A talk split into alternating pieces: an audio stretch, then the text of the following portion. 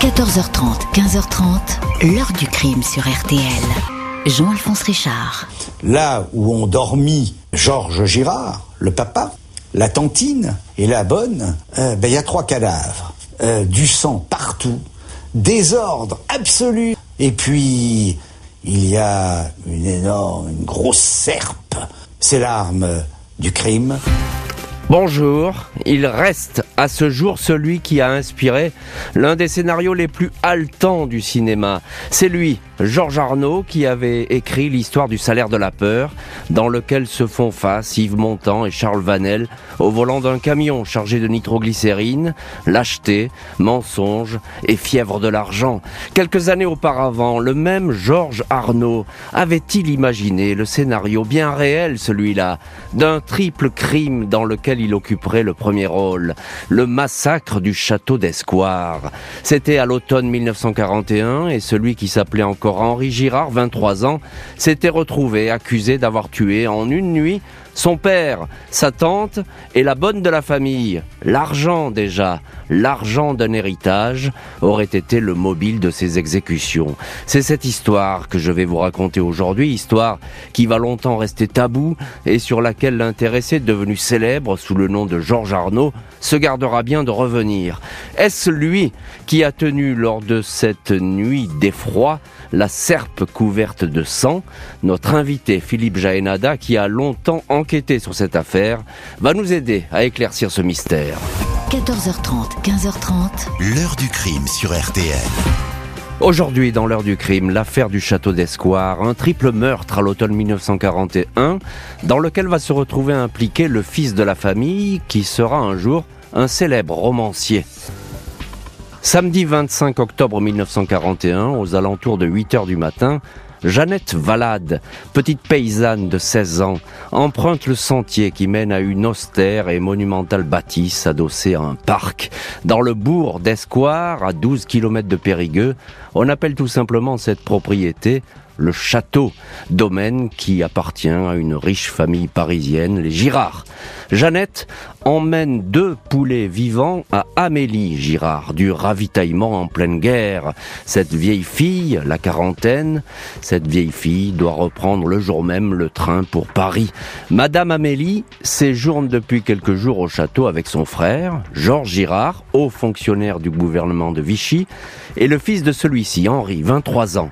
Les fenêtres et les portes de la grande maison sont closes. Seule la cuisine est ouverte. Entre, mais ne voit pas âme qui vive. La cuisinière n'est pas allumée, la bonne est absente. Elle appelle, mais personne ne répond. Elle traverse la salle à manger, plongée dans une semi-pénombre, puis se dirige vers le petit salon qui sert de chambre à Madame Amélie.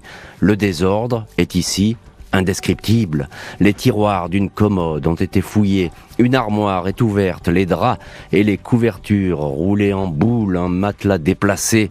Jeannette aperçoit deux jambes sur le sol, à droite du lit. Elle pense tout d'abord à une statue jetée par terre. Mais c'est un corps, gisant à plat ventre. Elle ne comprend pas, pressant le pire, repart chez elle pour donner l'alerte. Jeannette, aussitôt enfuie, un cri ne tarde pas à déchirer la quiétude du parc du château d'Escoire. Les Tolus, Romain et Victoria Tolu, le couple de gardiens qui habitent là, une petite maison, entendent cet appel au secours. Henri Girard, le fils de la famille, qui crie ⁇ Ils sont tous morts, ils sont tous morts !⁇ répète-t-il. Les gardiens, puis bientôt le maire d'Escoire, les premiers gendarmes et quelques curieux, découvrent un massacre. Près de la cuisine, dans une chambre, il y a le corps de Georges Girard, en partie défiguré par une avalanche de coups donnés avec un objet tranchant. Il s'est défendu. Un autre cadavre se trouve non loin de lui, celui de la bonne, Louise Soudex, qui loge au château, tuée d'un seul coup à la tête avec le même objet. Elle est morte debout alors qu'elle voulait sans doute venir au secours du propriétaire. Amélie Girard, Madame Amélie, est la victime qui a reçu le plus de coups. Son meurtrier s'est acharné, 18 perforations et estafilades dans le dos. Six coups ont été donnés alors qu'elle était déjà morte. Elle aussi s'est défendue. Ses doigts, qui portent encore leur bague, ont été tranchés. L'arme du crime est vite retrouvée dans la cuisine. C'est une serpe maculée de sang. Le gardien la reconnaît. Henri, le fils de la famille, lui avait emprunté la veille. Henri Girard répète à qui veut l'entendre qu'un cambrioleur a tué tout le monde. Il en veut pour preuve cette maison sans dessus-dessous. La tante Amélie était arrivée depuis une dizaine de jours. Henri l'avait rejointe. Il avait ensuite insisté auprès de son père, haut fonctionnaire, historien, archiviste au ministère des Affaires étrangères de Vichy, pour qu'il vienne au château. Celui-ci avait finalement accepté. La veille du drame, la famille, servie par Louise, a dîné à 19h30, une soupe de haricots. Henri dit que son père s'est couché vers 22h, sa tante une heure plus tard. Lui a retrouvé sa chambre dans l'aile opposée du château, l'aile nord-est. Il a lu jusqu'à minuit un roman de Paul Bourget intitulé Le sens de la mort. Il n'a rien entendu, Henri ne semble pas particulièrement sonné par la tragédie. Juste après la découverte des corps, on l'a surpris en train de jouer du piano après avoir bu des rasades de gnôle. Quand le maire s'est étonné de cette attitude, il a répondu C'est tristesse de Chopin. Les regards se portent d'emblée sur ce jeune homme excentrique, un bon à rien pour beaucoup, dont on dit qu'il détestait sa tante. Et voilà donc pour la scène de ce triple crime dans ce château, euh, un brin austère, il faut bien le dire, un brin lugubre, dans cette Dordogne qui vit à l'heure de la guerre. On est déjà dans l'amorce d'un scénario prometteur aux abords de ce tout petit euh, village d'Escoir et on va voir évidemment dans les chapitres suivants comment euh, cette enquête va progresser. Bonjour Philippe Jaénada. Bonjour. Merci beaucoup d'être aujourd'hui dans le studio de l'heure du crime. Vous êtes journaliste, auteur du livre La scène Serpe aux éditions euh, Julliard, prix Femina 2017. Euh, C'est un gros bouquin et vous avez longtemps enquêté euh, sur cette affaire. Il y a tout dans ce bouquin. On va en parler évidemment avec vous. Première question, Philippe Jaénada. Quelques mots sur cette famille Girard. Ce sont dans cette Dordogne des Parisiens, c'est ça, hein, une riche famille parisienne. Oui, a priori, c'est le, schéma classique des châtelains de Paris qui viennent qui viennent déranger et surplomber euh, les, les braves habitants qui sont leurs métayers d'ailleurs. Les, les, habitants autour du château sont les métayers de ces personnes. C'est une, une, vieille famille euh, bourgeoise de la grande bourgeoisie parisienne, euh, assez riche, relativement riche, qui possède des immeubles, des terres, des, des actions en bourse, etc. En fait, il s'avère que c'est une famille un peu plus étrange et bizarre que qu'on pourrait s'y attendre, euh, avec un père, Georges Girard, qui est euh, qui n'est pas du tout euh, l'image du, grand bourgeois parisien, qui est plutôt une sorte de d'archiviste, bibliothécaire, un peu poète, un peu rebelle. Euh, une tante, donc sa sœur Amélie, Madame Amélie, comme vous disiez, qui est euh, la vieille fille, apparemment la vieille fille bigote, mais qui, euh, qui a un bon fond et qui est surtout très timide. Et puis le sale gosse, euh, le jeune Henri Girard, qui a 23, 24 ans, je crois, à l'époque. 23 ans, voilà. 23 ans, qui est capricieux, dépensier, colérique, euh, comme pas mal de, de, jeunes, de jeunes gens, mais peut-être un peu plus. Il a été très gâté parce que sa mère, Henri Girard, est morte, la femme donc de Georges Girard, est morte quand il était euh, petit, Valentine, elle s'appelait. Et donc son père l'a un peu, un peu couvé, son père un peu bourru, un peu maladroit, ne sachant pas, l'a un peu trop gâté.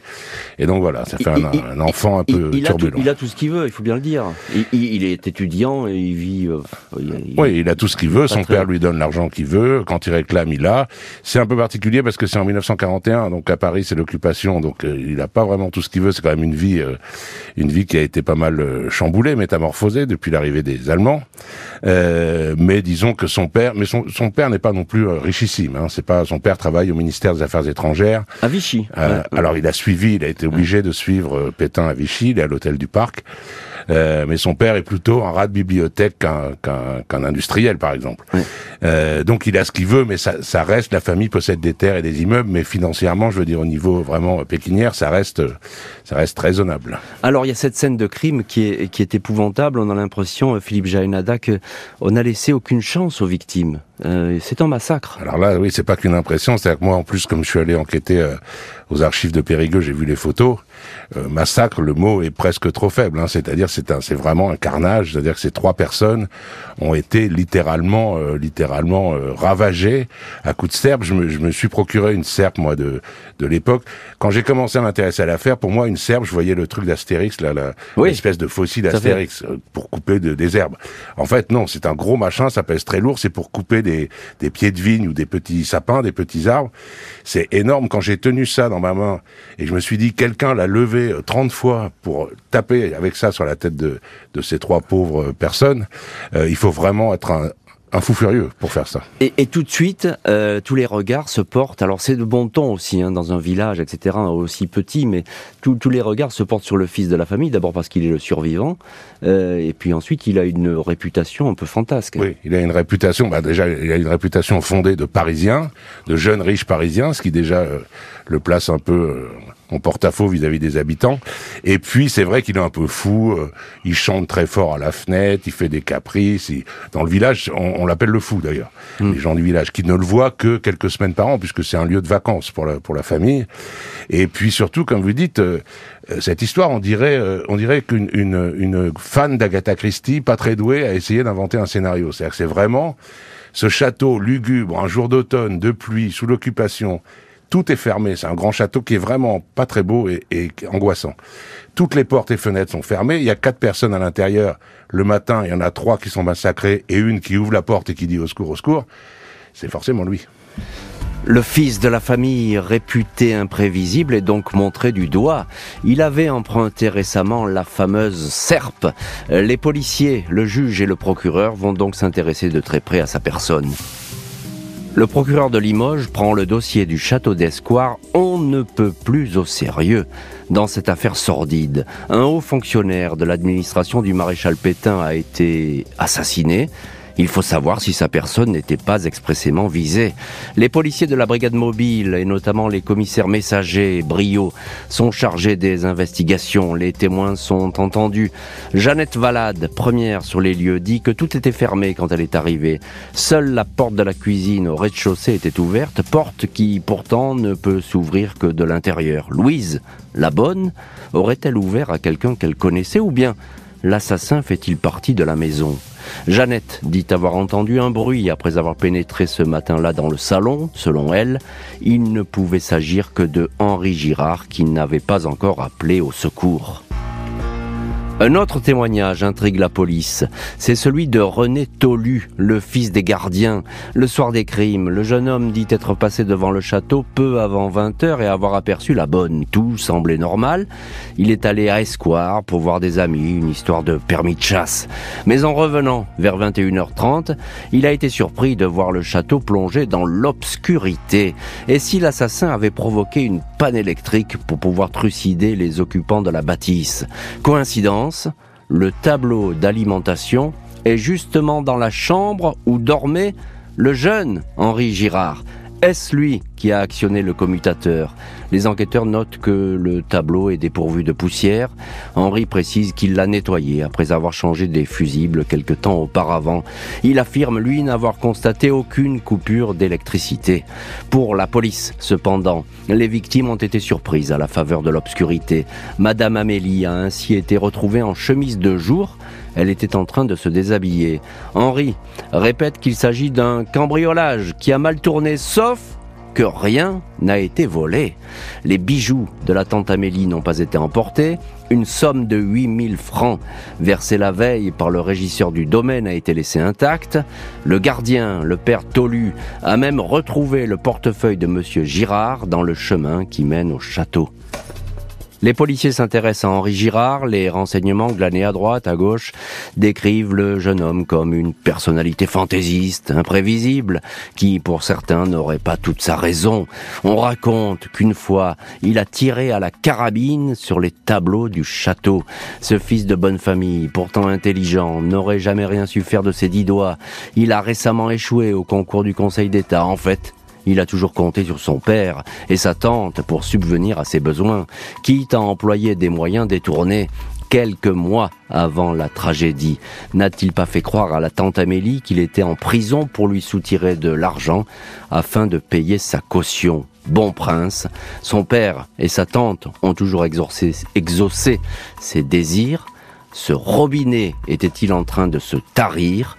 Le voilà, dans tous les cas, devenu un très riche héritier.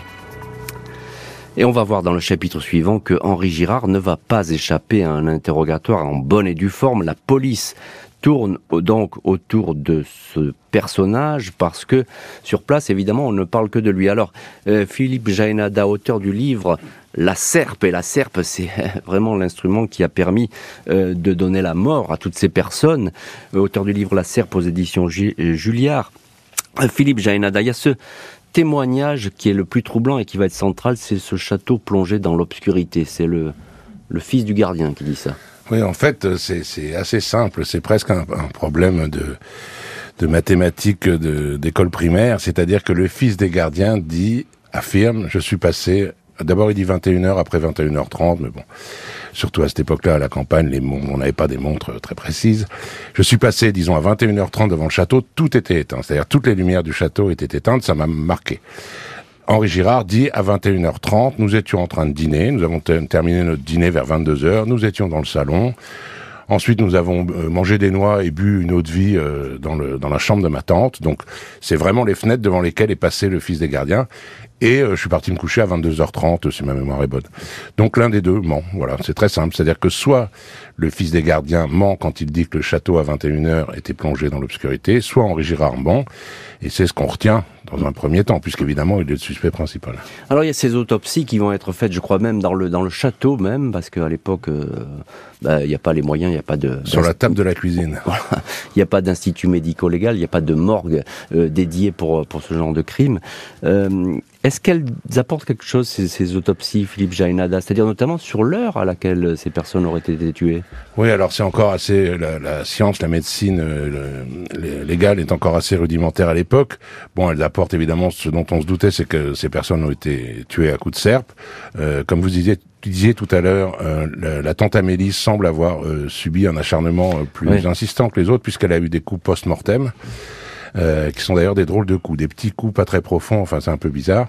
Et puis sur l'heure de la mort, euh, tout se base sur le, le, le bol alimentaire, c'est-à-dire l'estomac en fait des victimes. Ce qu'elles ont mangé avant. Voilà. Et l'état de leur digestion, on suppose qu'elles ont mangé le soir, l'état de leur digestion, et donc on estime, mais c'est très flou, qu'elles sont qu'elles sont mortes entre disons 10 heures et minuit et demi ou une heure du matin, quelque chose comme ça. Enfin 22 heures et une heure du matin à peu près.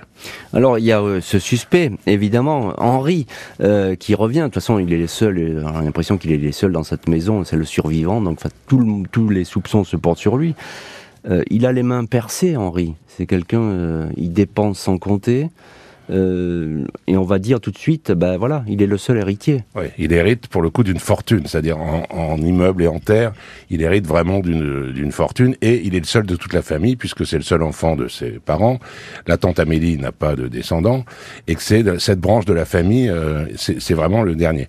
Il va euh, il va se retrouver euh, d'une heure à l'autre. Il en profitera pas beaucoup parce qu'il sera vite euh, ouais, interpellé. ça va aller vite. Mais il va se retrouver très riche. Du, du le matin à 9h, il se réveille euh, enfant gâté qui réclame de l'argent et à 9h30, euh, il est richissime.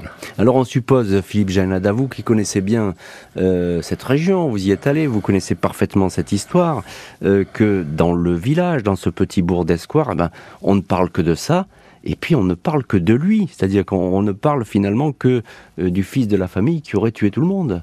Oui, alors on ne parle que de ça. Euh, aux gendarmes, on ne parle pas beaucoup. Hein. On se contente du minimum quand on est obligé de répondre aux gendarmes. Mais sinon, ce sont, comme dans pas mal d'autres régions de France, hein, des gens assez taiseux, euh, surtout dans cette période très difficile où il faut, il faut se rappeler que les gens n'ont pas à manger, ne peuvent pas vivre comme ils veulent exactement. Mais voilà, quand on parle, quand on, quand on bougonne, en tout cas, on désigne évidemment plutôt... On peut pas dire grand-chose d'autre que c'était un, euh, il était à moitié tordu, à moitié bizarre, et c'était un, un, enfant capricieux, un sale gosse. On peut pas dire grand chose d'autre puisqu'on n'était pas euh, sur les lieux hormis donc le fils des gardiens qui a son âge à peu près, enfin qui est un peu plus jeune, qui doit avoir 20-21 ans, et qui lui est le témoin principal. Hein, parce que si effectivement le château est plongé dans l'obscurité totale à 21h, ça veut dire qu'on a coupé la lumière, et ça veut dire qu'Henri Girard est censé être au courant puisqu'il était dedans. Ça change tout. Alors là, vous parlez du, du témoin principal, euh, le fils Tolu, euh, c'est-à-dire le, le, fils euh, des gardiens. Effectivement, son témoignage, il, est, il, pèse lourd dans cette histoire parce qu'il est très accusateur. Euh, est-ce que à ce moment-là, Philippe Jaénada, on a un seul suspect ou bien est-ce que les gendarmes et aussi les policiers, la brigade mobile, est-ce qu'ils regardent un petit peu ailleurs? Non, il y a très vite un seul suspect. Alors on pose des questions pour la forme, c'est-à-dire on dit euh, à René Tolu, est-ce que, est-ce que tu es sûr d'être bien passé à 9h30 Oui. On dit à deux, trois habitants du village, qu'est-ce que vous faisiez hier soir à telle heure? J'étais chez moi, je, euh, je mangeais, j'allais dire, je regardais la télé, non pas du tout, il n'y a pas de télé, mais je mangeais des noix avec ma femme, enfin bon voilà. On pose quelques questions de, de routine et de principe, mais vraiment très vite, c'est-à-dire que le crime est découvert le matin à 9h, euh, le soir, Henri Girard est en garde à vue et ne ressortira plus. Donc euh, très vite, il y a un seul, mais c'est vrai qu'on peut pas en vouloir euh, aux gendarmes de l'époque, ni aux journalistes qui ont parlé de l'affaire, ça paraît tellement évident, enfin c'est une, telle, ça saute aux yeux, c'est lui. Ça, ça, ça, saute aux yeux, c'est lui, d'ailleurs il y a des gens du village, la petite paysanne là, qui, a, qui a été la première, voilà, Jeannette, euh, elle, elle dit, bah, il est fou. Euh, oui, hein, euh. la plupart, c'est... Bon, il faut aussi penser qu'il y a vraiment un, un, antagonisme, presque un affrontement entre les châtelains. Il y a plusieurs choses. Il y a le, la, la, richesse contre la pauvreté, la province contre Paris. Le... Puis moi, je suis allé dans le château, on se rend pas vraiment compte sur les photos, mais quand on est dans ce château, on a l'impression, on domine vraiment Vraiment, on se sent très haut. C'est sur un léger monticule. On se sent très haut par rapport au village en dessous. Et quand on est en bas, on voit ça. Enfin, vraiment, on sent il y a des, des tensions fortes, même si euh, les, les villageois, dans un premier temps, disent que les châtelains étaient sympathiques et plutôt euh, bienveillants. Mais on sait qu'il y avait quand même, euh, comme dans tous les villages où il y a un château, il y avait des tensions fortes quand même. Et encore juste un petit mot, son attitude, elle facilite pas les choses. Je disais, il joue du piano. Ah, ça c'est absolument fou. C'est-à-dire qu'il accueille les gendarmes presque avec le sourire. Enfin, j'exagère à peine en leur proposant une cigarette. Il, il, offre à 9 h du matin de, de l'eau de vie de prune, de vieille prune à tout le monde. Il joue, euh, il joue au piano. Chopin. Alors qu'on est en train de pratiquer l'autopsie sur son père. Enfin bon. Oui, c'est effectivement, ça prête pour le moins à confusion, c'est le moins qu'on puisse dire. Euh, le fils de la famille va être interpellé par la police, très longuement interrogé. Dans le coin, tout le monde le considère déjà comme coupable. Les policiers et le juge partagent ce sentiment ambiant. La police n'a pas traîné. Dans la journée suivant la découverte des corps, Henri Girard est interrogé par les hommes de la brigade mobile de Limoges. Les médecins qui l'ont examiné ont trouvé le jeune homme très sale, portant des sous-vêtements pour le moins douteux. Ils ont surtout remarqué des meurtrissures entre le pouce et l'index de la main droite, des pincements. Ils correspondent à la tenue de la fameuse serpe qui a servi à tuer tout le monde. Henri dit s'être blessé avec cet outil en coupant une haie de sapinette. Il aurait aussi tenté d'en un python dans un mur. Le gardien du château, le père Tolu, affirme que la serpe n'était pourtant pas aiguisée quand il l'a prêtée à Henri. L'outil s'avère euh, cependant très tranchant. Le fils de bonne famille dément toute participation dans ce carnage, même si les enquêteurs sont intrigués par les questions qu'il pose, notamment s'il existe assez d'éléments contre lui pour l'envoyer à la guillotine ou encore s'il avait commis ces crimes, comment pourrait-il échapper à l'échafaud? Les policiers s'en tiennent au mobile de l'argent, ils essaient de pousser Henri Girard dans ses retranchements, mais celui-ci continue à nier. Selon la secrétaire qui assistait aux interrogatoires, Madame Costilla, Henri Girard se serait montré tout près de craquer lors d'une audition, prêt sans doute à passer des aveux complets. Je vais tout vous dire, donnez-moi un verre d'eau, aurait demandé le jeune homme, les policiers auraient obtempéré, puis après avoir bu très lentement son verre, le suspect se serait repris comme s'il n'avait jamais rien dit. 28 octobre 1941, Henri Girard est autorisé à assister aux obsèques de son père et de sa tante à Esquire. La foule le regarde comme un coupable. Dans la soirée, il est dans le cabinet du juge d'instruction Joseph Farisi, inculpé de trois assassinats dont un parricide, écroué à la maison d'arrêt de Périgueux. Et Henri Girard va rester presque deux ans derrière les barreaux avant un procès. On va le voir où il va jouer tout simplement sa tête. On va rester pour l'instant euh, sur cette inculpation euh, très lourde. Euh, Philippe Jaénada est notre invité aujourd'hui, journaliste, auteur du livre La Serpe aux éditions Julliard. Et puis votre dernier ouvrage, le site, c'est Au printemps des monstres qui est paru chez Mialet Barreau. Alors la serpe, la fameuse serpe qui a servi à tuer, il emporte les marques quand même sur, sur, les mains, euh, Henri. Oui, ce qui, ce qui n'arrange pas son cas, il emporte les marques, surtout les, les, le couple de vieux gardiens euh, témoignent, et qui sont a, priori tout à fait euh, fiables, témoignent que la veille, il est venu leur emprunter la serpe, enfin c'est la femme du, du couple, euh, pour un motif complètement absurde. D'ailleurs, il disait qu'il voulait une serrure de porte ne, fonctionnait plus, il voulait l'ouvrir. Elle lui a dit mais c'est pas avec une serpe qu'on ouvre une serrure. Il a dit euh, ne me posez pas de mm. questions, laissez-moi tranquille. Donc il a emprunté la serpe la veille, c'est sûr. Il a des marques sur les mains. Euh, lui il dit que c'est simplement parce qu'il s'est servi de la serpe effectivement pour couper des des, des, petits sapins, des petits sapins, oui, qu'il voulait préparer pour le feu. Euh, c'est possible. Et il n'empêche que, voilà, aux yeux des gendarmes, aux yeux de, des médias de l'époque, euh, ça l'enfonce un peu plus, et c'est compréhensible. Comment se passe cette garde à vue? On a un sentiment que les policiers, bah, ils ont leur suspect et qu'il faut qu'il avoue, quoi. L'aveu, c'est la reine des preuves, comme on dit ce qui est humain, hein, qu'ils aient leur suspect, comme je disais tout à l'heure, c'est normal, c'est c'est l'évidence. Euh, ensuite, maintenant, ils doivent prouver. Ça suffit pas de dire euh, il était enfermé dans la maison, ça doit être lui. Il faut le prouver. Et là, il va y avoir une longue une longue euh, enquête. Enfin, les gendarmes, évidemment, les oui, les gendarmes vont aller au château, faire des étudier. Les alors ils cherchent des empreintes, ils n'en trouvent pas, par exemple.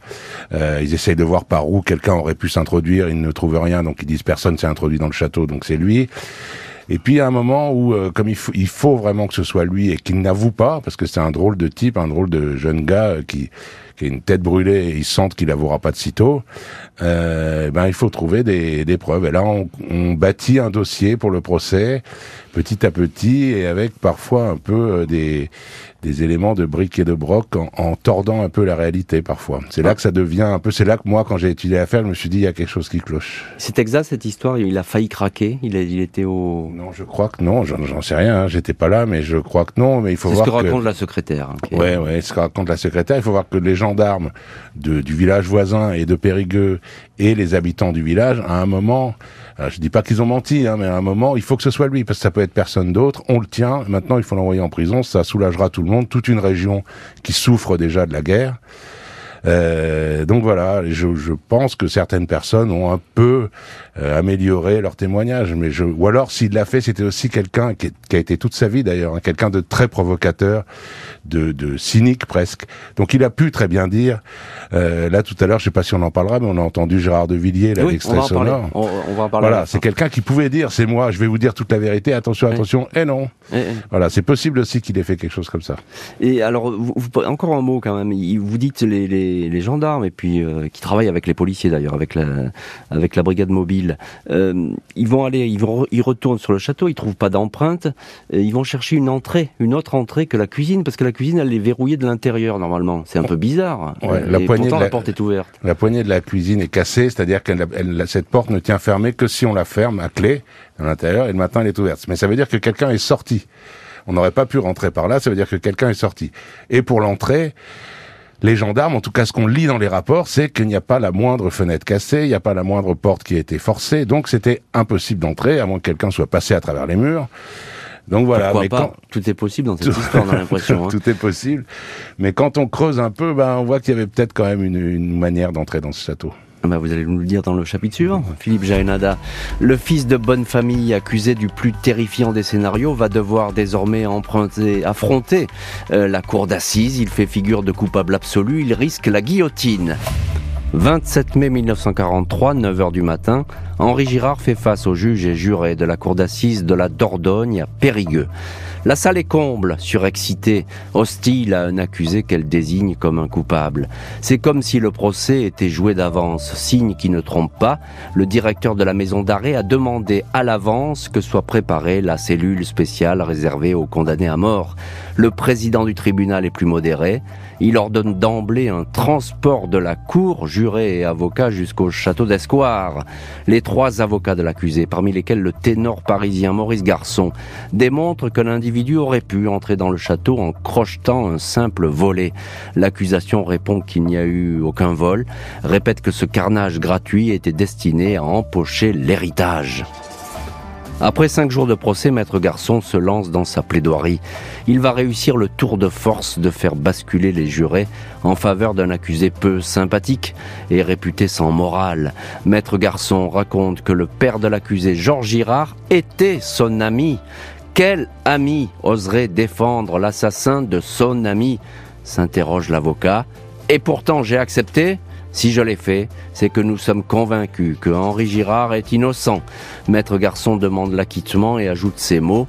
L'affaire commence pour bien montrer que le vrai coupable court toujours. Le public applaudit, le délibéré ne dure qu'un quart d'heure. Henri Girard est acquitté, il est libre. Dans l'année qui suit, et jusqu'à la libération de Paris en août 1944, il va dilapider une bonne partie de la fortune familiale, puis quitter la France. Et on verra que c'est lors de ce périple que Henri Girard deviendra Georges Arnaud et sera un écrivain célèbre avec notamment le livre Le salaire euh, de la peur. Philippe Jaénada, vous qui connaissez euh, parfaitement cette affaire, un, petit mot, euh, il est acquitté. Vous nous avez dit juste avant dans le chapitre précédent qu'on pouvait rentrer dans ce château d'une autre manière. C'est quoi Il y a une entrée qu'on n'a Oui, alors en fait, c'est même pas lui qui le dit. Hein, quand euh, il aurait pu dire non, non, on peut rentrer. Il y a, des toilettes qui, qui sont désaffectées. Euh, euh, qui ne marchent, qui ne fonctionnent plus. Euh, la fenêtre ne ferme pas. Et alors il y a des volets, mais on peut les. Alors les gendarmes disent c'est impossible de crocheter ces volets de l'extérieur. Nous avons essayé avec une barre de fer. Mon chauffeur et moi à deux, nous avons mis une demi-heure. Et Maurice Garçon lors du transport euh, de, de, la cour sur les lieux. Maurice Garçon dit quelqu'un a un bâton, il prend un bâton et en vraiment sans même euh, d'un bras, du bras gauche peut-être, il ouvre, les, il, montre qu'on peut ouvrir ses volets. Et en fait, il s'avère, et moi je l'apprendrai aussi plus tard, avec j'ai rencontré des descendants de de jeunes gens qui étaient en colonie de vacances là-bas, tout le village sait que le moyen d'entrer dans le château, c'est les toilettes, et il suffit de, de, pousser avec un bâton, la porte s'ouvre, et on, on, se retrouve euh, immédiatement dans le couloir euh, qui mène au salon. Euh, à la salle à manger, à la cuisine. Euh, et Maurice Garçon montre ça. Et Maurice Garçon, là, vous avez dit un quart d'heure, en vérité, dans, selon les journaux de l'époque, c'est huit minutes de délibération des jurés, alors que tout un village, tout un pays, toute la France est persuadée de la culpabilité d'Henri Girard. La seule question, c'est est-ce qu'on va lui couper la tête ou pas? Euh, Maurice Garçon parle pendant deux heures, ce qui est assez court, et alors si, si j'osais, je dirais c'est le Gérard Majax du, du barreau. Les, les jurés, c'est son jour. Les jurés partent. Huit minutes après reviennent et non seulement ils annoncent l'acquittement, mais en plus toute la salle applaudit. Alors que oui, ça s'est euh, retourné. Deux heures plus tôt, les gens étaient prêts à lyncher Henri Girard. Ça s'est retourné. Alors il est acquitté, mais ça veut dire que bah, le meurtrier, euh, il est toujours dans la nature. On l'a pas rattrapé. Euh, est-ce que d'autres pistes n'ont pas été creusées? Euh, qui aurait pu venir euh, massacrer toute cette famille? Philippe Jainada, je sais que vous avez une idée, une opinion. Oui, j'ai une idée qui n'est, qui n'est, j'allais dire rien d'autre qu'une intime conviction, pas vraiment, mais en même temps, je me vois pas euh, accuser quelqu'un. Mais pour moi, déjà, je mets solennellement ma jambe gauche à couper que Henri Girard est innocent, parce que même après l'acquittement, on a dit c'est une erreur judiciaire, c'est un scandale, on a acquitté un, un meurtrier, un triple meurtrier. Euh, donc pour moi, il est innocent, c'est certain. Et euh, moi, mon hypothèse, que j'estime avoir un peu étayé, c'est que c'est le fils des gardiens, donc celui qui avait dit euh, que le château était plongé dans l'obscurité à 21h ou 21h30. Pour moi, c'est lui qui avait un truc avec la tante Amélie. Il y a quelque chose d'important dans les dans les constatations sur les lieux du crime, c'est que c'est sur la tante Amélie qu'on s'est acharné, on l'a dit. Et moi, je pense très sincèrement, il y avait quelque chose de sexuel dans cette histoire. Euh, on n'en a pas beaucoup parlé à l'époque parce que c'était un peu tabou, évidemment, mais et je pense que le père et la bonne sont des victimes collatérales, comme on dit. C'est-à-dire simplement parce qu'ils étaient là. Que la victime, la cible principale, c'était la tante. Je pense que ce jeune homme avait quelque chose. Euh, on a découvert. Un, compte à régler. Oui, des comptes à régler avec elle. Et, voilà. mais on va dire aussi que Henri détestait sa tante et que ça pouvait expliquer aussi cet acharnement. Alors on a dit qu'Henri détestait sa tante, on a dit qu'Henri euh, euh, n'aimait pas son père et le considérait juste comme un porte-monnaie sur pattes. Moi j'ai trouvé dans le dossier des archives qui servent aussi à ça toute la correspondance entre Henri Girard et son père, entre Henri Girard et sa tante. Il les aimait beaucoup, c'est des gens qui s'aimaient beaucoup. Il était, on n'a qu'à dire taquin, il se moquait d'elle, il l'appelait quart de tonne parce qu'elle était un peu enrobée. Euh, c'est élégant. et alors dit comme ça, ça paraît évidemment quel odieux gamin. Et en vrai, c'était plutôt, j'allais dire, affectueux. C'était, euh, elle, elle acceptait la, la moquerie. Et dans les lettres qui s'écrivent, on voit un grand amour entre eux. Encore un mot, Philippe Jainada. Euh, on a dit aussi qu'il y avait une piste politique euh, derrière ces morts, euh, que le, père de famille avait une, il est haut fonctionnaire à Vichy, qu'il avait une mallette remplie de documents euh, importants, sensibles, et qu'on serait venu chercher cette mallette et ça aurait mal tourné. Oui, à partir du moment où Henri Girard était acquitté, il fallait bien trouver quelqu'un d'autre. Alors là, il y a eu, mais comme toujours dans ces cas-là, les théories les plus. On a dit que c'est des parachutistes anglais qui étaient venus pour tuer Georges Girard. D'autres disaient l'inverse, c'est-à-dire c'est non, c'est des hommes de Pétain qui voulaient récupérer parce que Georges Girard tenait un journal anti-pétainiste. Il avait pas mal de courage. Il était dans le même hôtel à Vichy que que le maréchal Pétain. Du Parc. Et tenait un journal très anti-pétainiste et anti-collabo, donc euh, il aurait été tué pour ça. Quand on creuse un peu, rien ne tient, aucune de ces pistes euh, ne tient. Après la guerre, Henri Girard va prendre un bateau pour traverser l'Atlantique, voyage qui va effacer des mémoires son implication dans le triple meurtre et lui donner une nouvelle identité. En cette année 1950, Georges Arnaud, pseudonyme choisi par Henri Girard, publie un livre qui va lui donner une éternelle notoriété. L'histoire est inspirée du séjour de l'auteur en Amérique centrale, au Venezuela, après la guerre. L'ouvrage devient un film trois ans plus tard sous le même titre, avec Charles Vanel et Yves Montand au volant d'un camion chargé de nitroglycérine. Le scénario est un succès. Palme d'or à Cannes en 1953. Devenu Georges Arnaud, Henri Girard ne va plus jamais parler de l'affaire du château d'Escoir, sauf à l'auteur des SAS. Gérard de Villiers, celui-ci, aurait recueilli des aveux pour le moins surprenants. À la question de De Villiers, c'est vraiment toi qui les as tués? Il aurait répondu par l'affirmative, confession invérifiable et jamais répétée. L'acquittement de Henri Girard, devenu Georges Arnaud, n'avait pas modifié les certitudes de certains témoins, à jamais persuadé de sa culpabilité. À ce jour, le triple meurtre du château d'Escoir reste une affaire non résolue. Le meurtrier à la serpe n'a jamais été confondu. Et on est dans le 7 heures du crime avec notre invité aujourd'hui dans le studio du crime, Philippe Jaénada. Euh, votre dernier ouvrage, c'est Au printemps des monstres, paru chez Mial et Barreau. Des monstres, ou un monstre, en tout cas, il y en a un dans cette affaire, c'est le tueur, et vous êtes également l'auteur d'un livre sur cette affaire, La Serpe, qui est paru, lui, aux éditions euh, Julliard. Euh, question toute simple, Louis Nada. On a entendu Gérard euh, De Villiers, qui était d'ailleurs une interview sur RTL, où il disait avoir questionné comme ça le nouveau Georges Arnaud, et celui-ci lui avait dit, bah oui, c'est moi qui ai tué mon père. Pourquoi il a dit ça? D'abord, juste un petit truc sur Georges Arnaud, sur le pseudonyme qui s'est choisi. Arnaud, c'est le nom de jeune fille de sa mère, Valentine Arnaud, et Georges, c'est le prénom de son père. Donc, soit il est d'un cynisme absolument euh, écœurant, c'est-à-dire qu'il prend le prénom de, l'homme qui l'a tué, soit il aimait beaucoup son père. Donc, d'où euh, Georges Arnaud. Pour ce qui est de, de Gérard de Villiers, comme je disais tout à l'heure, euh, Georges Arnaud, Henri Girard était quelqu'un de très provocateur, farceur, parfois un peu euh, humour de, de, mauvais goût. Humour noir, tout Humour noir. Euh, c'était quelqu'un qui avait une sensibilité très à gauche, c'était presque un anarchiste, un rebelle, etc. Gérard de Villiers, politiquement, c'est presque l'inverse, mais ils étaient proches quand même, parce que je crois que les deux étaient bien, sympathiques, ouais. Et ça sent vraiment la blague, c'est-à-dire que il savait que Gérard de Villiers allait s'empresser de mettre ça dans un livre ou de le répéter euh, petit à petit, etc. Et dans les confessions entre guillemets qu'il a faites à Gérard de Villiers, il y a des éléments faux. C'est-à-dire que quand on, connaît l'affaire, par exemple, il a dit à Gérard de Villiers, j'ai tué mon père, ma, ma, tante, la bonne et le chien. J'ai même tué le chien. Il n'y avait pas de chien dans le château. Ensuite, il raconte qu'il s'est, euh, s'il a été acquitté, c'est qu'il a passé un marché avec son co-détenu dans la prison. Ils étaient tous les deux dans une petite cellule à Périgueux. Il n'y avait que deux grands dortoirs de 60 euh, détenus. Donc c'est faux. Il glisse des choses fausses, j'espère, en se disant, un jour, il y a un type Philippe Jainada ou Tartampion, qui remarquera qu'il a glissé des petites, euh, des petites bombes pour désamorcer tout ça dans le témoignage. Donc voilà, je pense que c'était juste une, une provocation, peut-être de mauvais goût, mais en tout cas, Gérard de Villiers euh, est tombé dedans à pieds joints. Oui, mais... Mais ça n'a pas aidé Georges Arnaud, parce que ça, ça, a servi ensuite à ceux qui le pensaient coupable, de dire, bah voilà, il a avoué à son ami... Euh, Ouais, c'est ça. Donc ça a remis un petit peu de, de charbon dans la chaudière. ce qui ne devait pas déplaire à Georges Arnaud, je pense. Oui, oui, bien sûr. Mais il avait ce côté effectivement facétieux et provocateur. Euh, alors il y a eu ces confidences euh, très brèves faites à Gérard de Villiers. Euh, il n'en a plus du tout jamais parlé de cette histoire, Georges Arnaud une fois qu'il était célèbre et écrivain. C'est une des choses qui m'a étonné parce que je pense qu'il savait qui, qui était le, le coupable hein, puisqu'il habitait en face. Et c'est une des choses qui m'a étonné beaucoup au début. Je ne comprenais pas pourquoi. Il est mort en 1985 ou 7, euh, Georges Arnaud.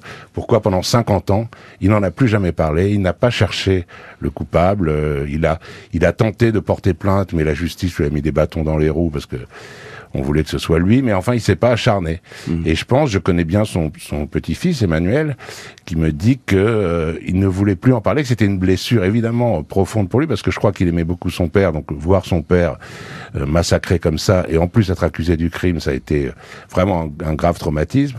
Et il dit, euh, mon, mon ami Emmanuel dit, même en famille, il refusait d'en parler, c'est-à-dire il avait tiré, il avait mis, jeté un voile noir là-dessus. Et euh, toute sa vie, il a fait comme si ça n'avait pas existé, tout en...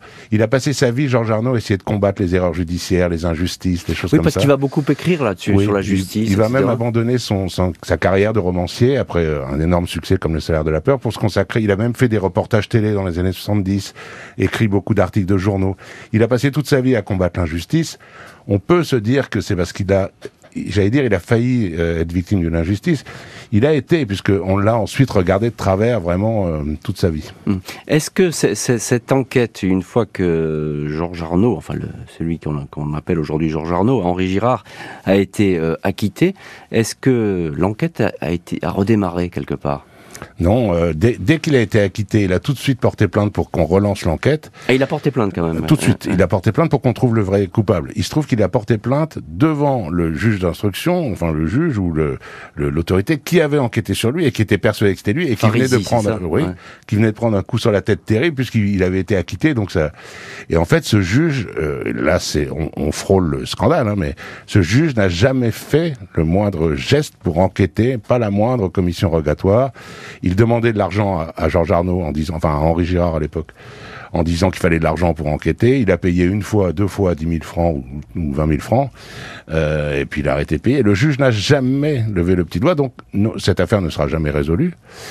Et voilà, on reste avec des, des suppositions et des, Et des et un pistes. sentiment d'injustice et quelques pistes. ouais. Et des pistes et des scénarios. Qu'est-ce qui, qu'est-ce qui reste, Philippe Jaénada Vous êtes allé sur place et vous l'avez vu, ce, euh, ce fameux château. Vous l'avez visité. Vous nous avez dit tout à l'heure, on était hors micro, que vous aviez visité notamment le petit salon où avait été tuée euh, la tante. Euh, qu'est- qu'est-ce qui reste de cette histoire sur place? Est-ce que dans la mémoire locale, on, on continue à, Ouais. parler au coin du feu Je ne sais Ouais, pas. moi j'ai été très surpris. Alors Périgueux, c'est une région, c'est peut-être un peu en forme de cuvette, c'est une région dont les gens ne bougent pas beaucoup. Pour mon livre, je suis allé là-bas, j'ai su ce que doivent euh, ressentir Marc Lévy ou Amélie Auton. J'avais l'impression que dans Périgueux, alors juste à Périgueux, tout le monde lisait La Serpe. Et j'ai rencontré aux signatures dans les librairies, on disait je suis la petite fille du gendarme qui a arrêté euh, Henri Girard. Je suis euh, le petit neveu du voisin qui était le premier sur les lieux. Ils en parlent encore beaucoup. Ce- 70 ans plus tard.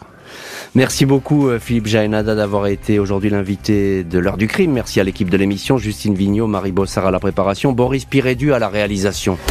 L'heure du crime, présenté par Jean-Alphonse Richard sur RTL.